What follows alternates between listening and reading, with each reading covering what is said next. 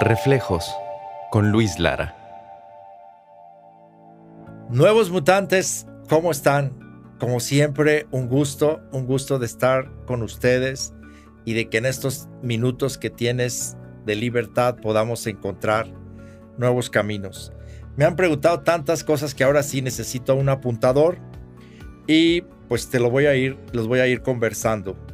Me han preguntado que cuáles son las variables más importantes para poder, eh, para que un empresario pueda ver lo invisible, sienta lo intangible y logre lo imposible.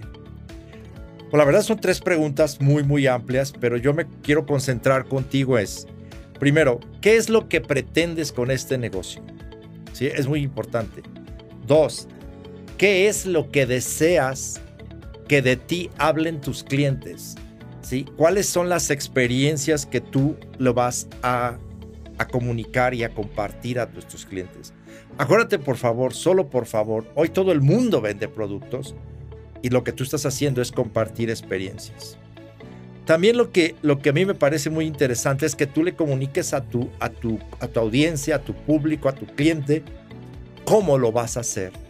Hoy el mundo está lleno de personas que hablan de increíbles temas, de muchísimos temas, pero se les olvida una palabra que para mí es transformadora.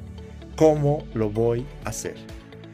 Y al final, yo lo que hago es que tú veas cuál es tu proceso de transformación y también lo que yo veo importante es tu proceso de repetición. Déjame hacer un símil. Todo mundo conoce la novena sinfonía de Beethoven. Algo que casi eh, es muy poco conocido es que Beethoven era completamente sordo cuando escribió la novena sinfonía.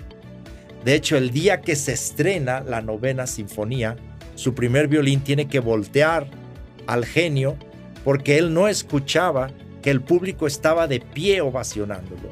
Entonces, en esta enorme capacidad transformadora que tenía este músico, era capaz de sentir lo intangible.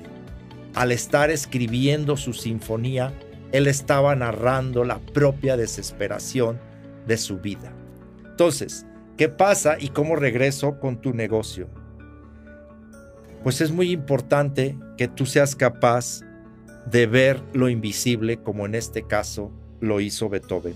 Porque cuando tienes esas dos características, ver lo invisible y sentir lo intangible, es en el momento en que tú puedes lograr lo imposible.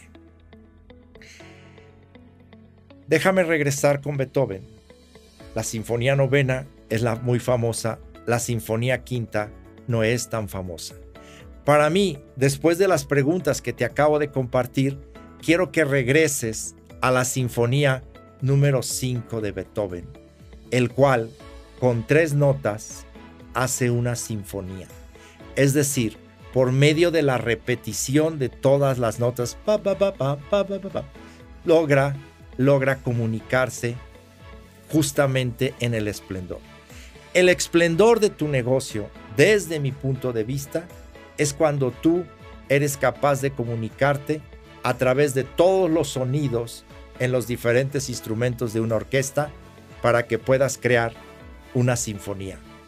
Te mando un gran abrazo, nuevo mutante, y deseo que las cosas sigan fluyendo increíble en tu mundo. Gracias de verdad, gracias por estar en Free Soul. Reflejos con Luis Lara.